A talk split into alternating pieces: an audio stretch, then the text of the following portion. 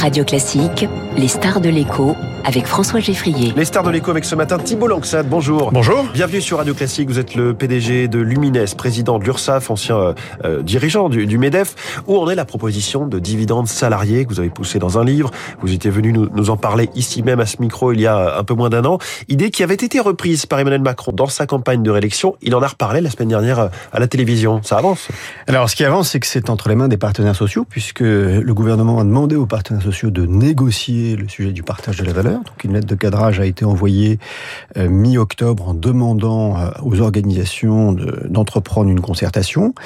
Euh, ça a été repoussé puisque les partenaires sociaux ont demandé davantage de temps pour mettre cela sur la table et les conclusions seraient attendues fin janvier, date à laquelle ils doivent remettre, on va dire, leurs conclusions et le fruit de leur concertation.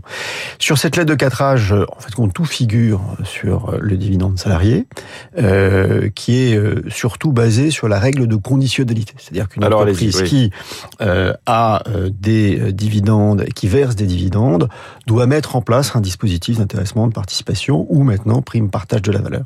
Donc, Donc si je donne à mes actionnaires, je donne d'une autre façon à mes salariés. Oui, alors ce qui est quand même le cas de beaucoup d'entreprises hein, qui ont ces instruments euh, mis en œuvre, et c'est ce sujet qui est mis sur la table.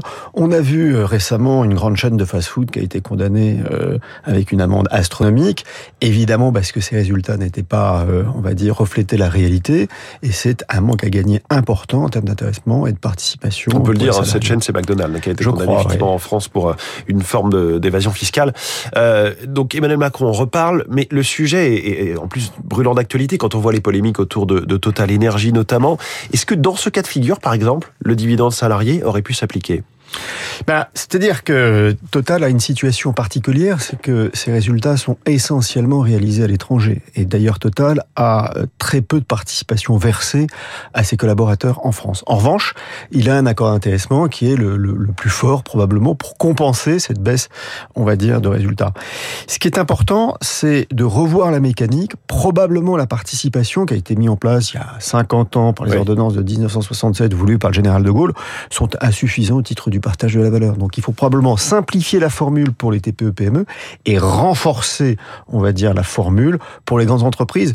Probablement, si on avait, si on supprime le 1,5 de la formule, on va dire, de participation, ça devient beaucoup plus contributif le pour les collaborateurs. C'est-à-dire bah, que vous avez une formule compliquée. Alors si je la donne à l'antenne, je crois que vous perdez tous vos éditeurs. Alors, Donc, je ne vais tomber. pas la donner, oui. mais on peut doubler le montant obligatoire oui. de la participation et dans ce cas-là, ça donne des euh, rémunérations qui sont proches d'un mois complémentaire pour un collaborateur. Bon, ça c'est concret. C'est ce qui est actuellement négocié chez, chez, Total. Ouais. Ça a l'avantage aussi de ne pas peser sur le long terme, sur les entreprises, euh, puisque ça ressemble plus à une en tout cas un élément temporaire euh, qui, qui, dépend de l'activité d'une année ou d'un exercice, euh, plutôt qu'une augmentation pérenne des salaires. On voit que c'est l'un des grands sujets en ce moment. Euh, on parle, on reparle d'indexation des salaires, mais en face, les chefs d'entreprise disent bah, attendez, l'inflation elle est là certes, mais on ne va pas entrer dans une boucle prix-salaire. Oui, et on va avoir une année 2023 un peu paradoxale, parce que euh, les résultats 2022 vont être plutôt bons.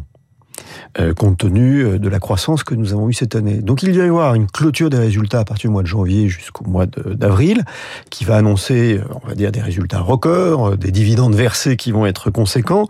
Et c'est au moment où les entreprises vont négocier la fameuse négociation annuelle obligatoire, où les perspectives de croissance seront, on va dire, moins bonnes, et donc on aura des difficultés, malgré l'inflation, à augmenter les salaires. Et ces instruments, ce sont des retours de clauses à meilleure fortune, où, on va dire, quand l'entreprise gagne, gang le collaborateur étant capable de gagner tout autant. Oui. Donc ces instruments deviennent absolument essentiels. C'est encore plus vrai pour les TPE-PME. Hein. Euh, elles ont besoin d'augmenter les salaires pour être compétitives. Aujourd'hui, le sujet numéro un d'un chef d'entreprise, c'est de recruter, motiver un collaborateur.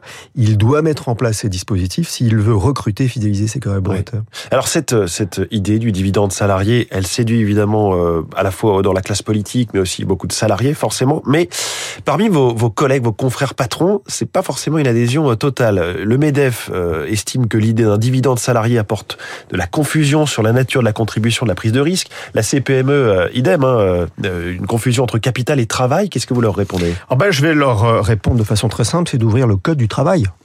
Aujourd'hui, si vous ouvrez le Code du travail chapitre 3, les instruments d'intéressement et de participation s'appellent dividende travail Donc, j'ai envie de dire, on peut pas le nier.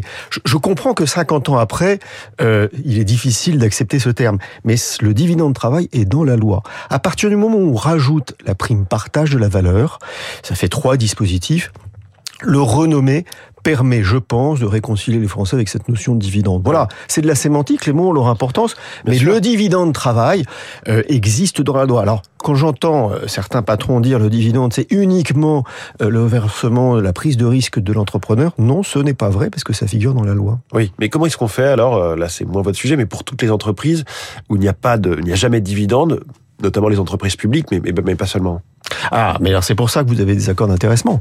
Ces accords d'intéressement ou primes partage de la valeur viennent pallier, euh, on va dire, notamment dans le public, quand vous n'avez pas ces systèmes qui permettent de rémunérer. Donc les accords d'intéressement fonctionnent, il faut encore les simplifier, il faut encore les rendre plus attractifs, mais aujourd'hui, on va dire, on peut couvrir l'ensemble des domaines avec l'intéressement, la participation et la prime partage de la valeur. Thibault Langsat, comment est-ce que vous jugez le, climat social ambiant? Laurent Berger, le patron de la CFDT, euh, évoquait cette semaine dans le Figaro une atmosphère éruptive. Il disait attention à la moindre étincelle. C'est vrai, mais euh, on va dire qu'on rentre dans la période traditionnelle en France où euh, automne-hiver est une période délicate. Néanmoins, on voit que les mobilisations qu'il y a eu il y a quelques semaines, notamment sur le, enfin, sur le carburant et sur euh, la pénurie de carburant, n'a pas mobilisé. Donc on a des organisations syndicales non réformatrices qui utilisent les leviers traditionnels pour mettre de l'attention sur différents sujets, hein, sur, euh, euh, on va dire, euh, les retraites, le, chômage, le pouvoir d'achat, mais ça ne mobilise pas. En revanche, il y a une tension sociale qui est multifactorielle, on l'a vu avec les Gilets jaunes, et qui pourrait revenir sous une forme qui n'est probablement pas encore déterminée. C'est ça qui est le plus dangereux. Quand on regarde dans les entreprises, hein, il y a évidemment une tension sur les salaires, parce que le pouvoir d'achat fait que il y a cette discussion. Néanmoins, compte tenu des perspectives économiques, il n'y a pas, on va dire, de tension plus palpable. Euh, et ça, c'est extrêmement intéressant. Donc j'ai envie de dire, pas plus, pas moins que les années précédentes vis-à-vis des organisations syndicales qui sont de moins en moins représentatives. Néanmoins, on a une société qui est éruptive. Vous êtes aussi président de l'URSSAF, Thibault Langsad, on connaît tous, on associe tous euh, l'URSSAF évidemment à des cotisations. Quel est votre rôle en tant que président et quel regard ça vous donne sur, sur la santé de l'économie? J'imagine euh, notamment l'état de santé de nos PME.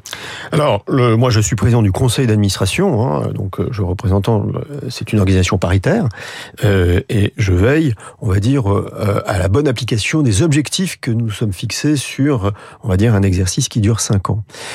Qu'est-ce que l'on peut constater aujourd'hui? C'est que d'abord la défaillance d'entreprises, puisque les URSAF hein, sont à l'origine des procédures collectives pour à peu près 40% des entreprises, euh, les, la défaillance d'entreprises reprend, puisque nous avons commencé à faire du recouvrement amiable et forcé euh, depuis le mois de septembre, et nous avons une dynamique qui est assez forte pour recouvrer les charges. Hein, il y avait un peu plus de 20 milliards de charges que nous n'avions pas prélevées. Oui. Et on parle de mur des faillites. Mur des faillites. Alors pour le moment, les murs des faillites est un niveau inférieur à 2019. Donc c'est, euh, on va dire, le benchmark que nous regardons. Mais on est sur une forte croissance. Mais il y aura un moment une correction. Euh, la, la, destruction d'entreprises, c'est à peu près 45 000 entreprises par an. Oui.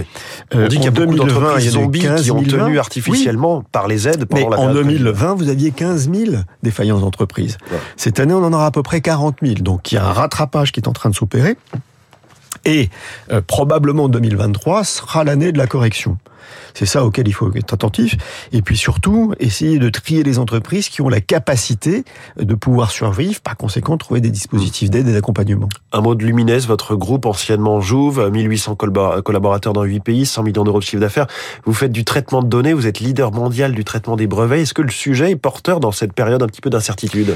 Alors le sujet est plutôt porteur, notamment euh, aux États-Unis où on a gagné un grand contrat, mais surtout euh, nous avons des grands comptes qui, dans le cadre de la réorganisation de leur activité, euh, souhaite, on va dire, outsourcer un certain nombre de dispositifs d'accompagnement de traitement. Externaliser, oui. Et donc, voilà, externaliser. Donc, on est très positionné sur ces enjeux-là.